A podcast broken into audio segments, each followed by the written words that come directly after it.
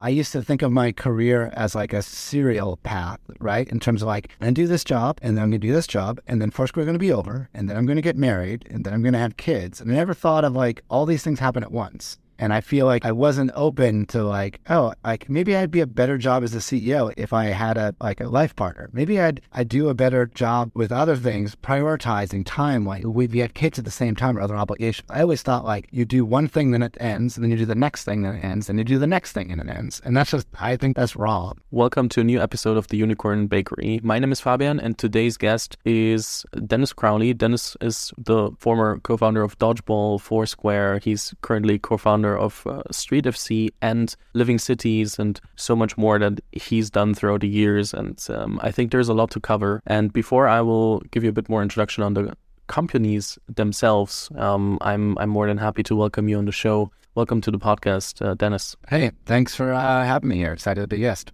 as I said, there are a few companies that you you started. The first company was sold uh, to Google. The second company was pretty much the same product uh, at the beginning because Google shut Dodgeball down, and then you started Foursquare, which turned out to be used by tens of millions of people, generating more than 100 million in revenue. Um, you at some point stepped down as a CEO and brought on a new CEO. You then ran the labs, like the new new testing ground, uh, I would I would call it um, for Foursquare. Um, you decided at some point to leave the company to to build something new. It sounds like a crazy ride throughout all the years, and it sounds like everything was great all the time because we're always only connecting the dots backwards. I always love to to understand throughout all these years, and we will dive deeper into the, the, the journey as well. What were the most frightening decisions that you, as a CEO and founder, or as Dennis as a person, had to had to make?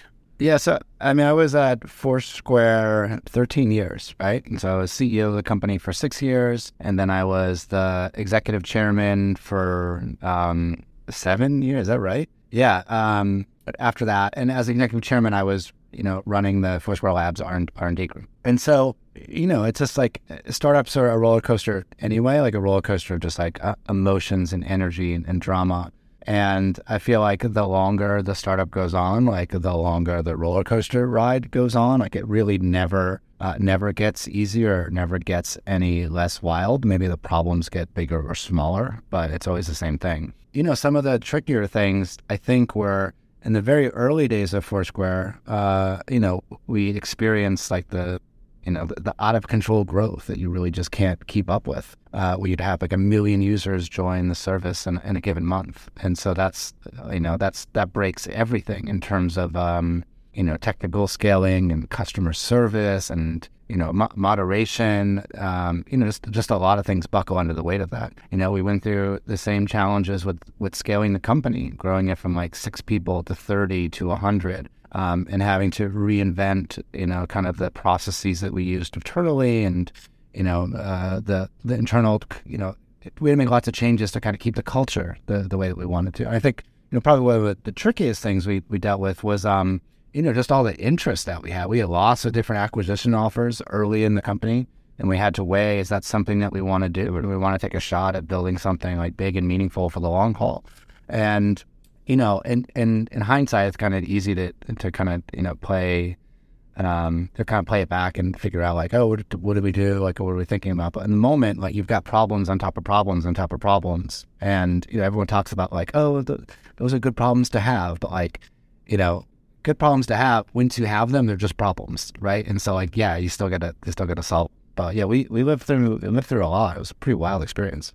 I know you you talked about it so often, but um, as somebody who was not familiar with your story, maybe a few listeners uh, would love to understand uh, why you didn't take the acquisition offers because we can spoiler now you still haven't sold the company so they they definitely were declined. What made you stick to the company and saying okay we want to build it on our own without somebody else yeah, I mean, I, I, had my first company, Dodgeball. We sold it to Google, right? And um, we didn't get to fulfill what I thought was like the vision for that product, and it was you know, it was a good exit for us personally, but it, like it was, it was frustrating. It was very frustrating to leave that behind. And so when we started another company and put a lot of effort into it, and we kind of fell in love with the company, and you fall in love with the user base that you have, and and someone wants to come along and buy it. And you know, my experience at that point was like we sold Dodgeball too early, right? We could have turned it into something great, and I didn't want to sell Foursquare too early. We had a big vision for what we wanted to do, and we had, you know, we were assembling a, great team. I thought we had a, a good moment in time, um, so we just kept kind of pushing at it. And so, you know, we had acquisition offers from a number of different companies over the years, and you know, we've said we've said no um, just about every single time. Well, yes, every single time, right? Uh, company is still private. You know, I, I, like to think that at some point we'll figure out a way to take the company public. Uh, it's a kind of a tricky moment in time to to do that with the you know public markets and economy right now, but you Foursquare has built a pretty interesting business uh, at scalable, repeatable revenue. Like we tick a lot of the boxes of what it requires to, you know, take a company public. So, you know, I like to think that that's uh, that's something that that could possibly happen in the future for us. You talked about experiencing massive growth that you could not handle and everybody says okay yeah it's a it's a nice problem but as you mentioned when you have the problem it's a huge problem what were the implications of it and how did you try to build a more let's say anti-fragile, resilient product? And was it possible? Because like, how do you anticipate growth and how don't like what is the the um, when are you over engineering being prepared for growth versus when are you maybe not prepared enough and where's the sweet spot while building a product yeah that's that's a really good question. Um I, it, you know it it changes uh, from company to company and product to product right? Like i am a pretty lousy engineer right? I am not a trained engineer. Uh, i haven't written a line of code in probably a decade right? Um, but when we were building Foursquare, I like was using my PHP magic and my if-else statements and my MySQL database, and we built something that worked enough to get the point across, but it was ultimately unscalable. And you know, it was good enough to get us where we needed, which was you know get the product out there, get people's awareness, I get a first round of funding, and then we ended up hiring folks to help us rebuild it. And we really had to build the whole thing from scratch, right? Like that that's the trade-off there. Like we moved very quickly with total disregard for how to build things properly. Uh, and then we suffered the consequences of that of that later. And thankfully, we had a, a great team of engineers that that would that would help us do that. But yeah, it's wait. What, what was what was the the question? I didn't answer the question, but what is the the, the balance between um, preparing for growth and building the product in a resilient way, and like over engineering for for like being prepared for that, and like being not prepared? Yeah, I, I don't know if there's any way to be prepared. You just kind of you just kind of do the best that you can to to to keep the thing going, right? And I think that's the that's the um, you know that's the struggle of the startup, right? It's like when you start this company, you have a whiteboard, and the whiteboard has you know, your path to total world domination in ten steps. And you're like, all right, well, I'm just going to go through the 10 steps and then we're going to make it and it's going to be awesome. What you don't realize is that, like, in between step one and step two, the whole thing falls apart. And in between step two and step three, the whole thing falls apart. And, you know, like you're just constantly putting out fires everywhere from, you know, uh, technical fires or personnel fires or growing or scaling the company or, you know, uh, dealing with competitors or dealing with a screw up along the way. And so like it's not a it's not a straight line from like, hey, we made a prototype and now let's go all the way to the vision. It's like, okay, we made the prototype. We have to deal with all of the drama in between and hopefully we will make it to the end where the vision is realized. But I think that's the that's the thing you never really anticipate is how quickly you get knocked off roadmap because of stuff happens. Um, and it's like your ability to deal with the stuff while still, you know, keeping an eye on that roadmap and keeping an eye on that North Star and keeping the thing moving forward. That I think ultimately determines like, is it, you know, is it a successful story or not? I think from my experience, what I see at the moment happening, or especially through the last two to three years, were a lot of founders that were focusing on building a super beautiful and super resistant product from day one, but not thinking about the go to market enough. And what you described sounds like the complete, not the complete opposite. I think you're definitely a product guy who wants, who has a very, very nurtured yeah. product vision, but also thinking about, okay, what's the easiest way to bring the product across and, and start with it. And then if the traction is there, then to do everything else. Yeah, I think different, you know, different entrepreneurs and different builders have different styles. You know, my my style is like make the shittiest possible thing and put it in front of people and get some feedback on it. And if people like it, then we'll refine it. And uh, there's certainly other people that are like, I need to make a really beautiful thing that I am 100% proud of before I, you know, before I, I show it to anyone. you know, it's just there's two there's different ends of that of that spectrum, and I think it depends on the founding team and maybe their confidence and, and their their product or confidence in their ability to change something once it's once it's been out. You know, the two things I'm working on now at Street FC and with Living Cities, right, we're definitely um, pulling from the like let's just do stuff and see what happens, as opposed to like let's craft something beautiful uh, and then launch the most beautiful thing we can. Uh, and I mean, that, and that's just a that's just a personal choice in the style. I just prefer to work in the environment. Do you feel a bit more pressure, especially with living cities, because all three of you are like super successful founders and well known that like people want to see a polished product from day one? Um, I, I think it's I think there's definitely like a um, there's a curse of like the second time entrepreneur, right? And the, the, the curse is not the curse, but like the, the weight of it. Like I did this thing and now people expect the next thing to be as good as the last thing. And sometimes you forget like how crappy your first thing was when you started it and how, you know, you're aware of how crappy your second thing is when you have it.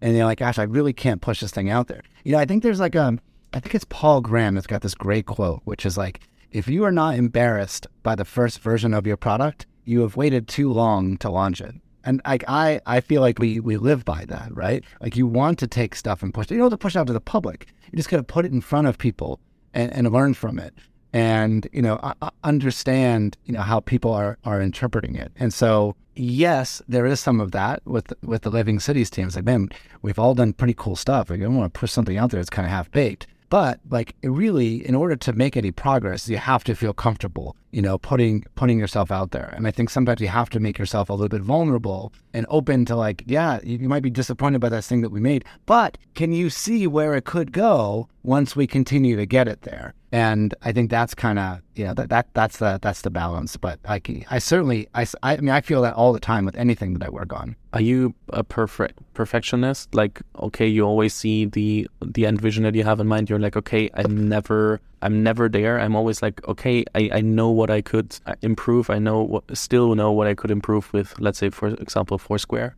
I think I used to be a perfectionist, right? Where I really, really obsess over the the vision of the product that I had. Maybe perfectionist isn't the right word. Uh-huh. Um, you know, but but there's you know I think one of the big lessons I've learned from from the Foursquare experience is you know like uh, the things that I wanted the product to be. You know, sometimes like the, those features would be when, when the thing grows to you know tens of millions of users. The things that I really lust over, the products I lust over, are products that you know like five percent of the users would use. And, you know, at some point you have to like take yourself down a notch and be like, listen, we're not going to build the visionary s- stuff right now. We're going to spend some time like eating our vegetables and just optimizing the onboarding and the first user experience and the first five days of the product, right? And that that takes a lot of discipline to do because it's not fun, right? Like when you build something, you you build as fast as you can to get past that stage, so you can then build all the cool stuff after that. But like the curse of like if you build something that people like, you really got to go back in time and then optimize and optimize and optimize in the early days, right? So that you continue to make sure that the thing is magical for for for new users and you know welcoming to new users, and relevant to new users, right? And that's just you know it's it's um it's tricky to do both of those things at once. Like you want to push the product towards its north star, but then you also have to continue to like garden the weeds of the onboarding process and like the the first user experience. How do you balance product building and development between gut decisions and data driven decisions? Um, I think, it, well, early on, it's nice because you don't have any data. And so you're just like, all right, we just kind of do what we, we feel is right. I feel like with living cities, right? And even with like Street FC, like we're, we're very much in the um, gut decision stage where it's like, I think this is the way we should do it. We should go do it. You know, with both companies, we're starting to get more you know, we're starting to generate more data and trust the data more. Like it's, it, you also get like, you know, everything generates data. You build the dashboards so you can view the data, right? But then you have to like learn to trust the data, right? Like, are these dashboards right? Is this thing actually doing what the data says here, or do we have a bug in the way that we're collecting data, right? That's that's always a nightmare because like you feel like you just build the thing once it's going to work, but then you have to make sure that the dashboards are presenting the right stuff you know, as companies get bigger and you have to delegate decisions, right? Like you can't delegate your gut decision. Like you, you know, you teach people and encourage people to make data driven decisions. uh, and it's usually the, the, the right way to do it. You know, li- living cities is kind of in this like game space, right? Like we're, we're we're building these playable, like almost like gaming experiences. And one of the things you learn from we talk to game designers is like building anything game design related, like just trust the data, like make data driven decisions, right? People are using the game for, you know, they're doing this, they're doing that, they're not doing this, they're not doing that like use the data to help you make decisions, push this thing in a forward direction.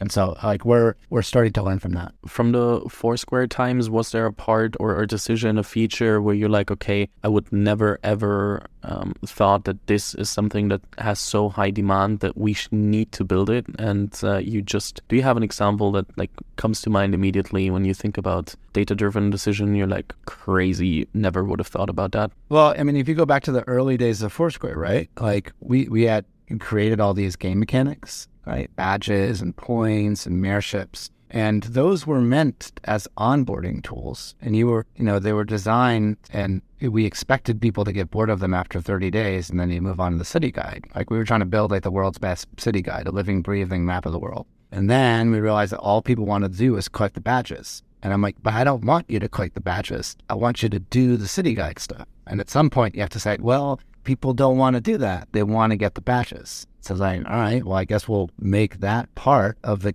of the product more, you know, more interesting and relevant and add more stuff to it, right? And that I always thought of that as kind of a distraction, right? Like, no, no, no, we are building contextual aware computing for urban environments. Like that is what this company does. Like we're not we're not giving badges for going to fast food places, but we we we became that for a period of time because that's you know, that's what people wanted it for. That's what people were downloading it for. And, um, you know, we, we, we, it was difficult to kind of have two tracks going at once, like build the things that people want and people expect, and then build our North Star, right? And then build a bridge that helps people get from like the game mechanics over to what we're doing. And, you know, I think one of my most favorite moments of the company was, it might have been 2011, 2012. I mean, it's talking 10 years ago, right?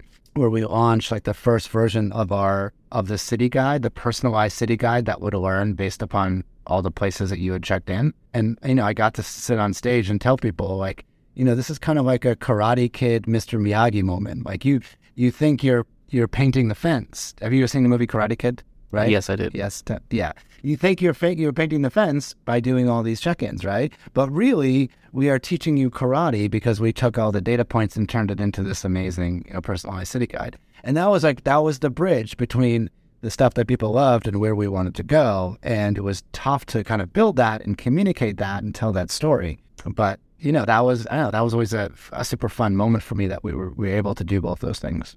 I love that. I think a lot of founders will have to learn that and because not always will people immediately pick up what you would love.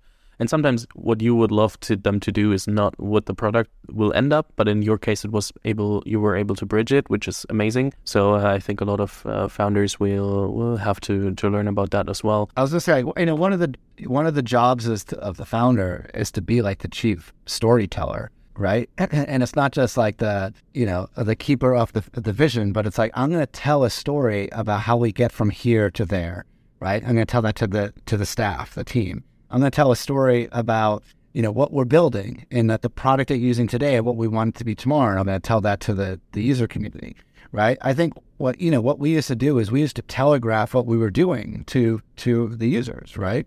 Which I, I, don't think is something that a lot of people did back then. But it's like, this is the product you're using now, and then we're going to build this product that you're going to use a month from now, and then after that, you're going to use this product. It might take us six months to get there, but we're going to tell you what we're building, and we're going to bring you along on this ride with us as, as we build it.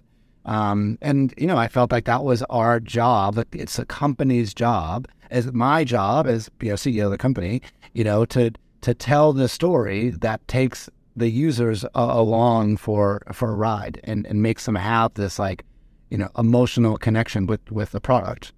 One thing I would love to add on this side is because I haven't explained Foursquare yet. Um, so what people might understand by now is that Foursquare, the first version, uh, was or became a personalized uh, city guide, um, starting with New York and then all over the all over the world, which see, sounds to too easy to be true by everything that we talked about that uh, it just stick to that because we we already slightly mentioned that that things changed. Can you just shortly and briefly for for the understanding of the audience, um, take us through the transition phase when you also stepped down as a CEO because of the the pivot in the business model, not ever, not anything else. Like it's not like not the the full. I think the the the products were then just a bit like split, but it's not like Foursquare doesn't have the consumer part anymore. It's just something new happened and emerged, and for I think it's amazing to to talk about this as well. What can happen from from the first product and and how it can transform or change the whole story of, of a company. Yeah, I mean, we our north star was building you know contextual computing for cities, right? Like software that tells you where magical things are, software that acts like a superpower to help you connect you with places and your friends, right?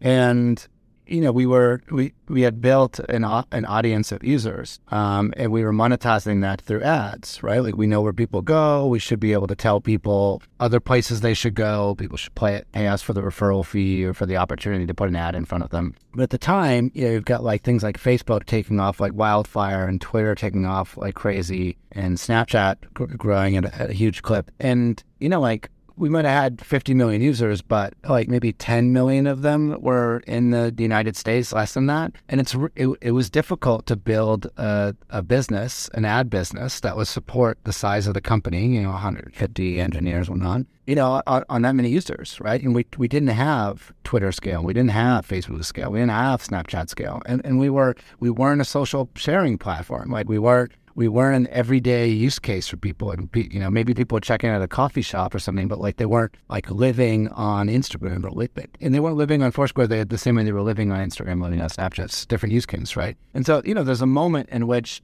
we're going to have to find another business model here. We have to you know augment this with other business models, and and that's when we started to realize that there was real value in the in the data right? Not just the crowdsourced map of the world, but kind of this aggregate data like where are people going? Where are they not going? People that go here, they also go here, right? You could use that for, you know, for advertising, use it for analytics, you could use it for attribution, you could, you know, we, we had hedge funds that wanted to trade off of the data, right? How many people went to Home Depot this quarter versus last quarter? And can you predict the rise and fall of the stock market based on, based on foot traffic trends? anyway, the data started to become a really like interesting um, business model for us. And you know, there's this one point where I had like a frank conversation with the board. It was like, I, I, I'm a I'm a consumer product person. I wake up every day and I think of things that you can build for consumers. Like I do not wake up in the morning thinking about advertising technology. I do not wake up in the morning thinking about you know dashboards for data insights, right? And if, the, and if that's the direction the company is going, we should you know the company deserves someone that wakes up every morning thinking about that stuff and obs- obsessing over that. You know, I'm just not the right CEO for the company at this stage. And yeah, I got that. I mean, I it was hard to it, it, was hard to make the decision. It was hard to find a replacement. Um, you know, but I had the the help and support of the board, and so that's that's what we went and we did. I think uh, one one story that it reminds me of is a bit like um, another company that started as a game, but uh, which is not a thousand percent similar to, to Foursquare. But um, you always uh, talk about or, or talk about the gamified aspects, and then uh, turned into a communication software, which was uh, Slack, where they started building sure. a game the, the yeah. second time, um, trying to build the same game, and this time instead of a photo sharing like Flickr, it became then Slack, a communication yep. Uh, app. And it's amazing to see that while you are building your product, you're often building so many different um, applications, which could be then part of your or another business model if, as a backup yeah. or as an addition or which is amazing for for founders to think about at some point they don't have to and if everything that you plan on on doing works then you don't have to rely on this but it's still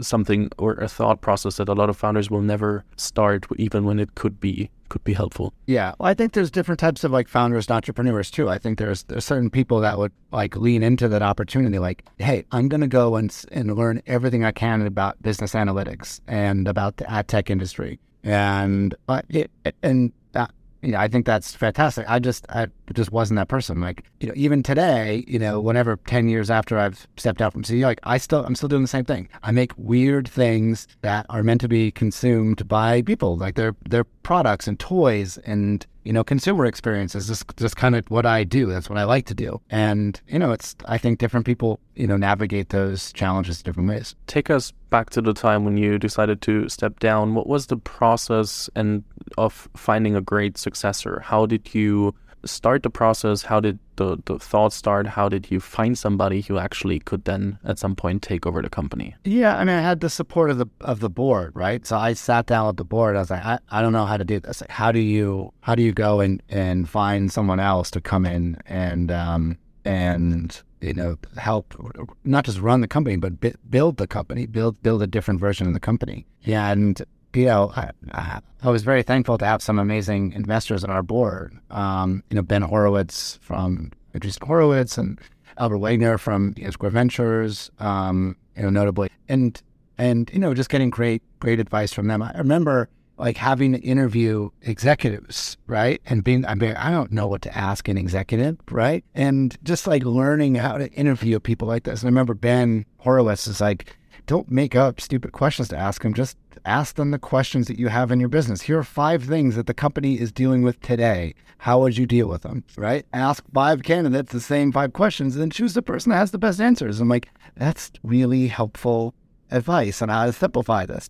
Um, you know, but that's you know, so there was the process of of um, you know, coming to my own realization, like, listen, maybe I'm not the best CEO for the company anymore. I'm totally fine with that. Let's let's figure out how to do it. and then there's the process of like finding interviewing interviewing and choosing a candidate.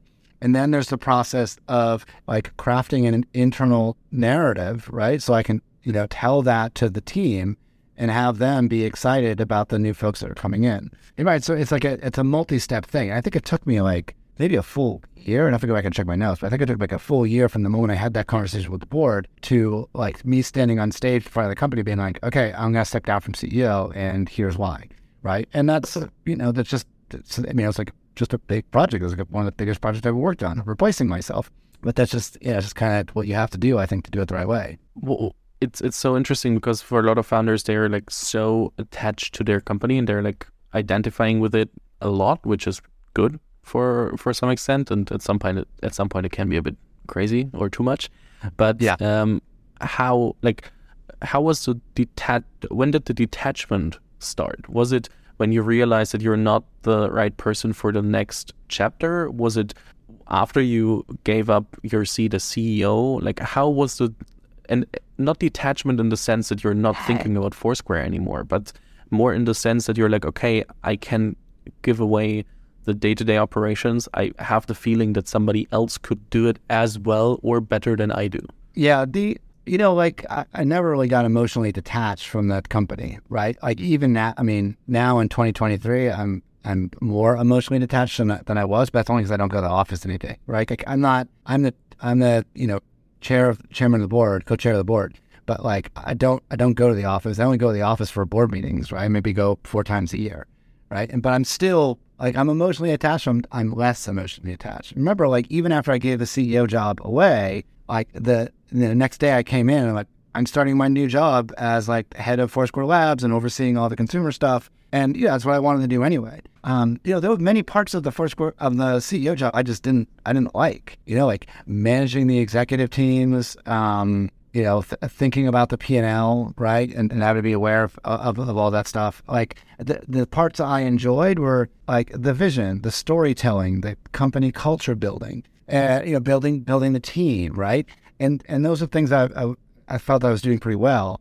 Um, and there was just things that I, I just didn't I didn't I didn't want to spend my time on. And it was I was doing a disservice to the company by not spending my time on those things. And so you know what you, the move is like you empower someone that is going to spend their time on those things, and that's you know just kind of just kind of how we did it. And you know, I think um, uh, you know it worked out pretty well. Like we're able to take the company in for direction, and then you know I was able to continue working on the things that I wanted to work on for uh, for a period of time. You still stayed on um, for Foursquare Labs and uh, did that for a while, yeah. and then at some point decided to um, leave the company. And I listened to a few podcast interviews in preparation, and you were saying, um, I think it's two years ago, we are like, you were asked if you can imagine building another uh, venture, and you were like, currently nothing, nothing that excites you, and not like not the feeling that you have to build like something huge again. Um, now you're now you're building living cities, and um, you decided to build something new. What what changed your mind? What what came to the point, uh, or made you come to the conclusion that you're like, okay, let's do this again? Yeah, well, I think it's the difference between like building something new and and building the same thing again, right? Uh-huh. And so, you know, I I, st- I personally feel like there's a lot of the a lot of parts of the Foursquare vision that have not been realized. There's a lot of stuff at Foursquare Labs that like couldn't exist as standalone products, standalone companies, and we just I, yeah, I just left that stuff behind there.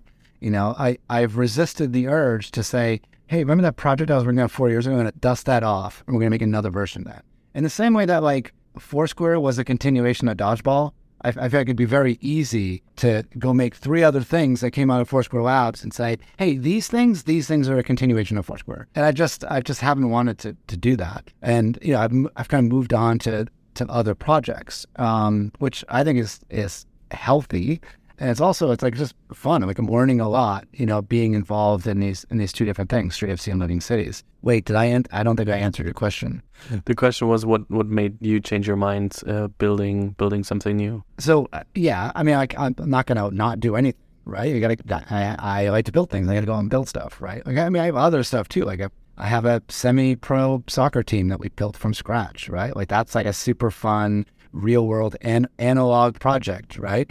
And you know, and, and just like multiple other side projects, but like you know, StreetFC and Living Cities are like the the the things that I spend a majority of my my working time um, you know building. I think we have to explain what uh, Living Cities does, and uh, I would love Yeah. to quickly quickly quote the website, and then you have to explain what that means because the website says experience the social metaverse like never before. Yes. And this is a, a broad statement that everybody could inter- interpret anything into. What does that mean for you? Yeah, well, there, you know, Matt, my co-founder, wrote a really amazing blog post, and I think it's titled Re- "Reality is Scarce." And uh, you know that that articulated the vision and position of Living Cities when we started. Right now, as a lot of companies do, as you're building, you you know you take a left turn here, you take a right turn here, and sometimes you get lost, and you find your way back on the path. So you know, I could interpret that sentence from when that post was written, which was in 2021, right? Or, or 2022, or, um, you know, what we're, what we're doing, what we're focused on now is like play, um, um, creating, turning, re- turning real spaces, like for example, the room that you're in, or the room that I'm in, or the room that's out here, into playable game spaces right? So how do you capture an environment um, using the sensors on your phone, right? We, we all have on our phones, and then turn those into spaces where you can meet with friends and play with friends and uh, either you know make games and do other social activities. So a lot of the stuff is happening. Like it happens in video games like Fortnite. It happens in the metaverse with you know VR Chat and Rec Room and Oculus. And we think there's something that's in between those two things, and that's what we're working to build. Oftentimes, when I read about you in the in the news or when I uh, listened to podcast interviews, everybody was naming you the location data guy and location guy or maps guy.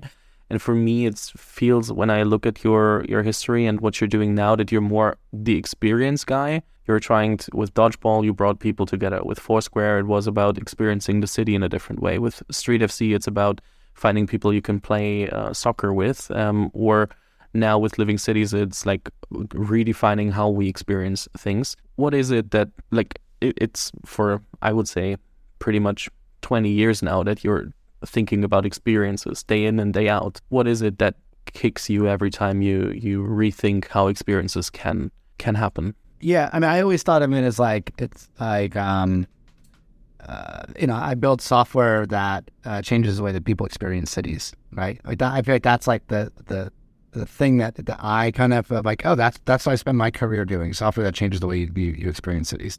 You know, you can abstract it a little bit out, and it's more like you know, software that's connecting people. Like, hey, there's people all over the world. You're finding ways to connect people, right? I mean, every social media company is saying software that connects people.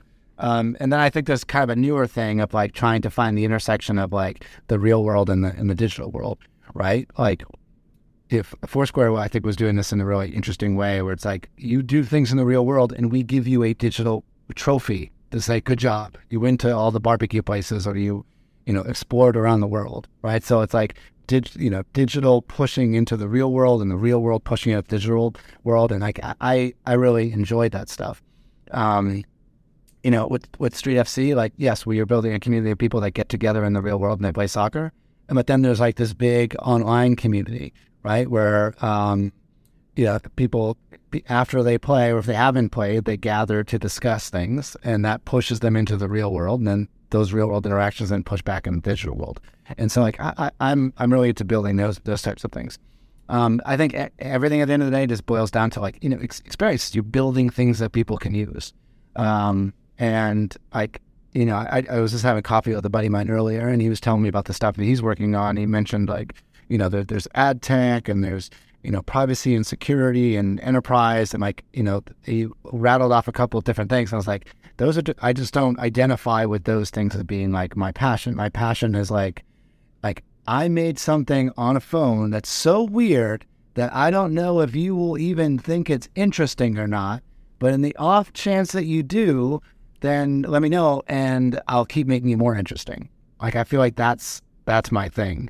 You know, like I, I you know, it's worth noting that like everything that I've ever worked on, people have laughed at when I pitched it to them. Like, you, you gonna make that? That's stupid. That's a dumb idea. No one's gonna use that. I'm like, yeah, but I, I think it's kind of interesting.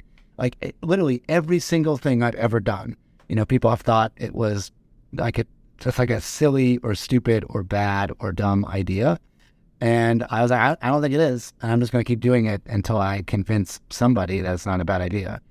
And that's, I don't know, that's the space that I operate in. And I feel like with Living Cities, we're, we're trying to invent a new genre of gaming, right? With, with, um, you know, Street FC, we're trying to like change the way that people play sports in cities. You know, with a lot of the Foursquare stuff that we didn't get to explore, it's like, what does the future of city guides look like? Does it look like Yelp or Google Maps? What does the next thing look like? Like I'm I'm starting with a blank canvas to come up with something crazy. Um, and so that that's know, that's just the space I like to I, I like to operate in. I feel the most comfortable operating in. You said that you were let's say declined by pretty much everybody when it comes to when you pitched the ideas for the first time. Was it resilience that made you stick? Was it that you had the feeling that you're a bit too early and people will understand in the future? What were the things and, and thoughts that made you stick to the things you want to build so that you could follow through until people pick up the idea? Um, I don't know. There was just nothing else I wanted to work on. You know, like when we when we did dodgeball, like we, we didn't have any other jobs. Um, that was just we were like, let's just do this because like having a hard time getting getting a job. Right when I left Google before I did Foursquare, you know, like who who wants to hire the failed entrepreneur, right? Like we had sold a company to Google and they didn't want it, and so I was, and I just kind of floated around for a year, like totally aimless, trying to figure out like what am I what am I gonna do, and then you know you ultimately just find find a thing that you want to do, and this is advice I give to entrepreneurs all the time. It's like if you if you've got this idea in your head for this thing that just needs to exist in the world and doesn't exist yet like just go go make that thing and just keep on making it and until it's done. And people will either like it or they won't like it. And if they don't like it, then either fix it or move on to the next thing and just do it, do it again. But um, you know, you can't I think the worst thing in the world is like pitch someone something. I, I got this idea for this thing and I'm so excited about it. And I tell you about it. And you're like, I, I don't get it. I think that's kind of dumb. And then, like, if I take that feedback I'm like, yeah, maybe you're right. I'm just not going to do it. I, I think that's the worst thing you can do, right? I think you owe it to yourself to build enough of it that you can convince yourself that it's a bad idea. You know, actually, yeah, he was right. That was that was kind of a lousy idea. I, I'll do something else. But like, I think you you have to build enough so you can form your own opinion about whether the thing is good or bad. And if it's good, keep doing it. And if it's bad, change it so maybe it's good. Um, but I think that's that's how you learn, grow, and explore how do you define enough? Like when when is it enough to decide if it's maybe not the right thing to build? Uh, oh, that's a good question. I don't I don't know. I, I don't know when it's not enough. I mean, like I, I, every day, I'm sorry, not a day goes by where I think like maybe I should go back and, and look at some of the old Foursquare stuff and dust it off and try to make it again. Like one could argue like I spent 20 years doing that right? Like that's enough. But I'm like, I don't think it's enough. Maybe this is like something else. Maybe there's one stone that's unturned in there. Um, and so I, I don't I don't know when is enough. Um, maybe I'm maybe I'm at enough. But if we talk in a year from now, maybe maybe it's not enough. Interesting. Do you have imposter syndrome? Uh, yeah, every day, right? Like I I run a semi-pro soccer team. I'm a pretty shitty soccer player, right? Like we built this whole thing with Street FC. I'm one of the lowest ranked players in the whole ecosystem. You know, I get I get that. Uh, I have that a lot with with those projects uh, in particular. Um, not not so much with um, um, with stuff in like the city guide space. I feel pretty confident in that space. But as I, you know, meet with people around all sorts of new emerging technologies, like games, games, for example, um, a lot of AI stuff, a lot of gen- generative projects. Like I kind of float in and out of a lot of these projects, and sometimes I'm like, and no business operating in that space. But it's like that's that's how you get started. You know, no no one has any business being in a space. You just kind of like earn your right to exist in those spaces. And so I think you, like, if you don't have some form of imposter syndrome, you're fooling yourself. That's an interesting take, and I can uh, totally understand that. Even with the podcast, I still have a day, day by day and think, oh yeah, but here's somebody more successful. Here's somebody doing this, and I could this do this as well, but I'm uh, here and there. So uh, it's always an interesting, interesting thing. Um, let's talk about living cities again because I think it's super interesting. You said you're working at the intersection of digital experience and, and real life experience.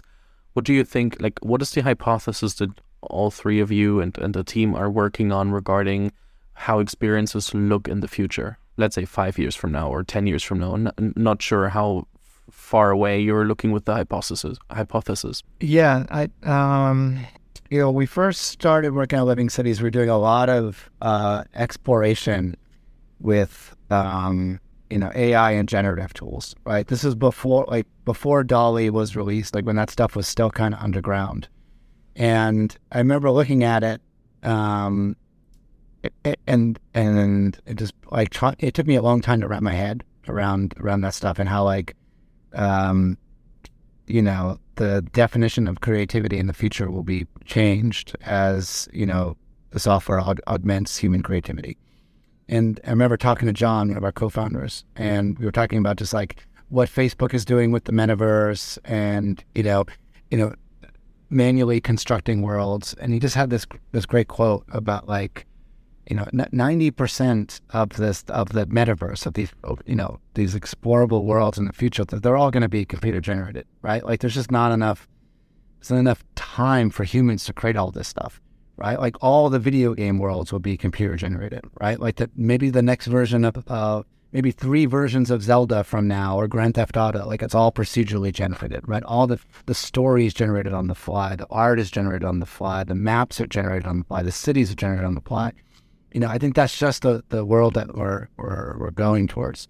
And so, um, you know, th- this project is great because it challenges the way that I've thought about things for, for so long. Now, of course, like so much of this stuff, whether it's Chat GPT or, um, you know, State of the Future or anything else, it's like it's it's it's like in the mainstream now, right? And so people are still like, you know, wrapping their heads around it. It's becoming a little bit of like pop culture, but like, you know, the implications of of what is being built and how we'll use it, or the things that are going to stick around for a long period of time. Like there's things that are fads and there's things that will stick around forever. And I think this stuff is like, yeah, this is like transformative in the same way that like maybe the browser or the iPhone was transformative.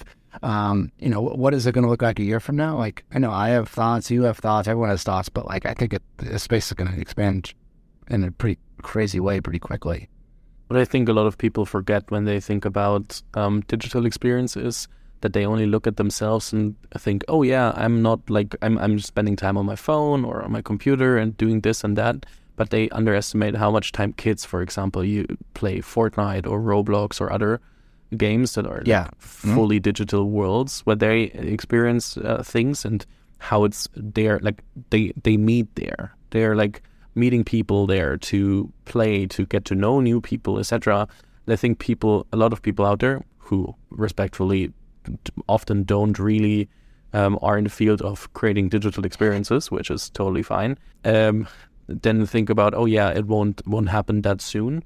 But I think with the new generation growing up, it can be very very interesting what will happen and super hard to grasp for you and me, for example?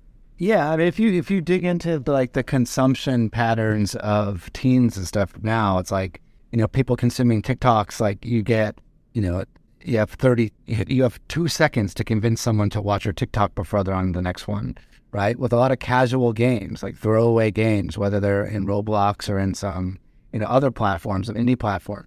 Like you've got ten seconds to capture someone's attention that game before they move on to something else.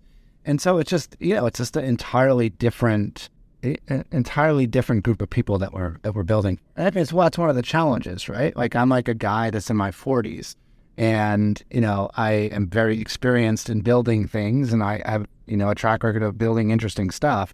But um, you know, like this this is the first time I'm really building for uh, you know an audience that's a lot different than than myself. Right. And so, of course, we're starting to build, let's build something that we ourselves find interesting, technically interesting, socially interesting, then let's find a way to adopt it or change it so that it could be interesting to other groups too. Um, but that, you know, that's that's a new like a new learning exercise for me. Which which uh, role do your kids play in this learning exercise? Oh, great question. So my kids are are little, so they're um, six, five, and eighteen months, right? And so my my eldest, my daughter, she's not like I don't have her really playing video games yet, so we're, we're not there. I keep telling her, like, once you learn how to read, I'm going to show you Zelda. I'm going to blow your mind.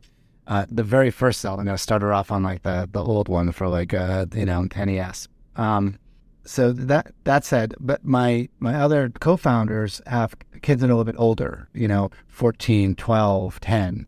And and that's that's right in the wheelhouse of like, hey, we, we think we can build experiences that are going to be super interesting for them.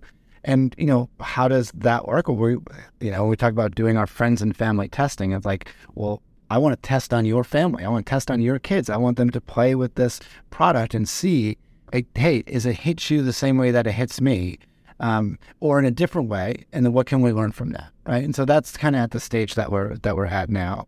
Um, you know, like we're built, we're building something that we think is conceptually relevant to this moment in in time and technology as as adults and as seasoned entrepreneurs and the people that have been in tech for 20 or 30 years. But at the same time, we're like, we're also trying to build things that we think our, our kids are, are going to think is cool, right? Like we look at the experiences that they're playing. And, and, you know, even though my kids are younger, I got like older nieces and nephews, right? It's like, look at what, what, what they are playing now. It's like, I think we can make something cool. That we can make something that's like, you know, that, that hits closer to home than say like a, a fictitious Roblox room or, um, you know, a virtual world where you play Fortnite, right? And so, yeah, maybe it works, maybe it doesn't, but that's, you know, we, we, we, you have to be a little audacious, I think, to think that you can make something that um, can play in that space. Little bit philosophical, but how much is this also about like this journey and, and product uh, discovery, etc.? how much is this also about reconnecting with your inner child and also not taking yourself too serious? I think it, it's clear that you never really lost your inner child, how you talked about building products. But during the Foursquare time, I can imagine that you're like still a bit more the, the, the business guy in the day to day. And now it's more like also getting back to this digital experience part that could be for you, but also for, for kids. How much is it about reconnecting with, with the inner child? Uh, I like that question. Um, you know, I think one of the things I'm most proud of is that like I, I don't think I've ever got a real job in my life. You know, like I I feel like I don't really have a career. I just work on random stuff. And sometimes I feel a little self conscious about that. Like maybe I should have like a real job. Or sometimes I feel really proud of it. Like what do I get to do? It's kind of like hang out, work on st- stuff that I like working on. Um, so you know, like I don't know, our whole family, my brother, my sister, my mom and dad, it's just like super playful family, lots of fun and games all the time. Everything's kind of a joke. And, uh, you know, I, I think I've tried to take that vibe and kind of build it into a lot of the stuff that we've, you know, created over time. I think I've ever made a product that had felt serious. Everything has its own voice. Everything's a little bit whimsical. Everything's designed to be like fun and starky. And it's just this is kind of what like I know I think entrepreneurs put their own personality, their own stamp of their personality onto the products that they create. And, you know, I think I'm doing that again with the stuff that I work on and kind of the, the vibe and voice and kind of energy that, that it has. But like I'm I'm thankful that I've never had to like get like grow up in a sense. I feel like, you know, I'm you know, look at myself on the camera feed here and I, I feel like I'm the same kid that I was in high school with like I always need a haircut. I'm always wearing a hat. I, I don't know what I want to be when I grow up. I'll just figure it out. And like I'm just still kind of doing that that same thing. I so much love that, um, especially hearing it from somebody who like was working on the same thing for 10 plus years. I know your role changed a little bit in, in the Foursquare ecosystem, etc. But it, it feels so funny to hear somebody saying, hey, I never have to, had the feeling that I have a career or the, like the seriousness of a of constant job, even when officially CEO of a company. Sounds like yeah, a job but the, me. I mean, but this is this is me talking in hindsight, right? Like, sure. when I was working on dodgeball, right, and all my other friends had jobs in like finance or media, like real jobs, right, with salary and health insurance and benefits. I'm like, man, what, what am I doing? Like, I'm do, am I doing the wrong thing? Am I on the wrong path? And like, I can look back now and be like, hey, all those things brought me to where I am today, and and you know, I feel I feel good about that. There's a there are moments. There, there's been tons of moments where I'm like, I, I gotta get out of this. I'm on the wrong path. I'm wasting. Like I shouldn't be working on this, right? Like you get you get in your head. You gotta like it's that. That's probably the hardest part of the whole thing. Is um, you know you you may, maybe you have something that's pulling you in a direction. Like I just want to work on these weird projects. I feel like this is the thing I have to do, and and staying on the path and not getting off off the path and having some trust that will all work out, right? Like and I, I don't. I mean, that's worked for me, but I also think I just have gotten lucky. I don't there's anything special about me. I think I've just like, you know, been fortunate to have good experiences and you know, privileged upbringing, and um, you know, I've just been in the right place at the right time. I feel like I just get lucky a lot of times, right? But and that's enabled me to stay on the path. I don't want to go back to like hardcore operator startup stuff now because I think it, it would just ruin the flow of the interview. I have one last question, therefore, um, Yeah, yeah, which yeah. would be throughout the the journey as a founder, who were the people and that supported you the most? Where you're like, okay, these two, three, four people became somehow mentors for me that helped me in the difficult decisions and difficult situations. Yeah, I mean, my my mom and dad, right? Like my my dad was an entrepreneur, right? And so I kind of grew up with the sense of like, oh, he runs a, like he ran like a um, electrical contracting company with like you know, uh, eighty or under employees or something. And so it's like, oh, my my dad is the boss, right? It is possible for me to be a boss someday, right? And like in the, in the same way, like you ever hear, see like pro athletes, right? Like where it's like there was an NFL player, and then their kid also grows up to be an NFL player. And some of that is genetics. They probably got good genes. But some of it is like they saw the path, right? Oh, I, I can see it. I can be it, right? You got to see it to be it. Like I, I, I, I believe in that. And, um, you know, like I, I feel like uh, just growing up in that environment where it's like, yeah, you can work on the things you, you want to, and it's possible that you can run your own small business someday. Like just just a path that I saw. Um, also, like, like you know, there was there was crappy times in my career. I got you know coming out of school, I had two like real jobs right before I kind of got on the entrepreneurial path, and I got laid off from the second one, and I, I didn't know what to do. Like I took my severance and like I moved up to New Hampshire. I was like a snowboard instructor for the winter and I was just kind of like hang, hanging out. And like I feel like my parents were supportive of that period where I was like just aimless. And I feel like I've been aimless for. I was aimless when I got lost, laid off my first job. I was aimless in uh, in between dodgeball and Foursquare. You know, I- to be honest, I'm a little bit aimless now, right? You know, I'm working on different things. But maybe like a year ago, I was a little bit aimless as I was trying to figure out what do I do after Foursquare. Um, and so, you know, it's just like having supportive friends and family in that moment that are like, you know, like that you're not you're not being ashamed or you're you're you're um you're being supportive to go and explore your your things, right? So I think that and that's not just like my mom and dad, it's like my, my brother and sister, you know, all my friends, my my wife Chelsea, who I've been with for forever. You know, like you just you build a support network, uh, people that will just support you and the things that you want to do and the path that you have to take to do those things. And I feel like if you don't have that, it makes it a thousand times harder. I can't imagine not being able, I'm sorry, not having that, like people to support you, right? To kind of bounce things off and on and have people that aren't going to tell you that what you're working on is dumb or crazy or that you need to go get a real job, right? That's, I think that's the reason I've been able to stick on this for a long time is to have people that said, just go do the things you want to do. I love the last part. I think that's uh, also for a lot of founders who think, oh, I have to do everything on my own and I have to keep the pressure on my shoulders and uh, like finding somebody to add to your support network and really like not like it, it, it sounds like uh, using them for that. I think that's the wrong wrong uh, implication, but uh, I think or hope everybody knows how we how we mean it. Um, I I really love that part. Um, Dennis, it's been an absolute pleasure talking to you. Um, I definitely link to um, Living Cities, your LinkedIn profile, etc. If people want to follow uh, what you are doing and also um, what you're building with, with Living Cities, Street FC, of of course, if uh, people are in the US and want to uh, want to play play soccer um, or uh, look around where you're where you're going. I would love to hand over the last words to you as a um, like for for all the listeners and founders out there. Um, a few last words that you want to to uh, tell them? Yeah, I mean, just just like to riff off what you were saying about like the founder can't do the whole thing himself. The founder can't do anything by themselves, right? Like you know, I, I think everything I've ever worked on, I've been like co-founder of. Like you, you work with other people to make things together, and that's that's just how it works, right? Like I think that you know, you you build you build a team around you that can help you, that work with you and support you, and that, that's how stuff gets done. And it's not that's just not just like in, in your job, like you do that stuff in your life too, right? Like you build your support network with your family, with your partner, with your spouse, right? It's just kind of that that the recipe for healthy living. Um, hey, the the last thing I would tell people is like, um, uh, if I have any regret about anything, it's like you know, I used to think of my career as like a serial path, right? In terms of like, I'm going to do this job, and then I'm going to do this job, and then Foursquare is going to be over, and then I'm going to get married, and then I'm going to have kids. And I never thought of like all these things happen at once.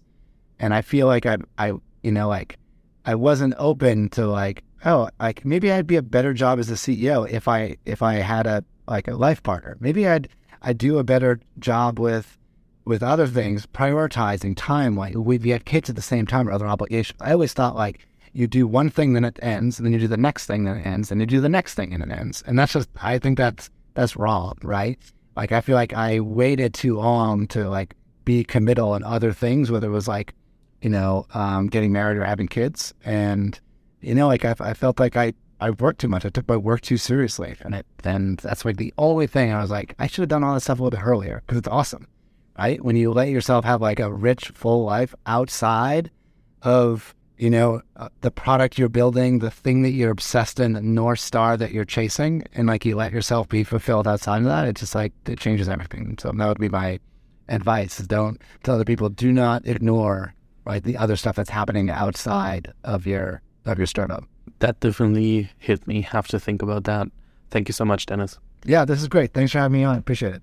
Vielen Dank fürs Zuhören. Falls dir diese Folge gefallen hat, dann musst du auf jeden Fall mal den Unicorn Bakery WhatsApp Newsletter auschecken. Dort bekommst du ein bis zweimal die Woche von mir äh, entweder eine persönliche Sprachnotiz oder eine Content-Empfehlung, Blogpost, Video etc. für Dinge, die du als Gründer unbedingt wissen, lesen, hören musst. Am einfachsten ist es, du klickst auf den Link in der Beschreibung und meldest dich an. Ansonsten kannst du auch auf jungunternehmerpodcast.com slash newsletter gehen.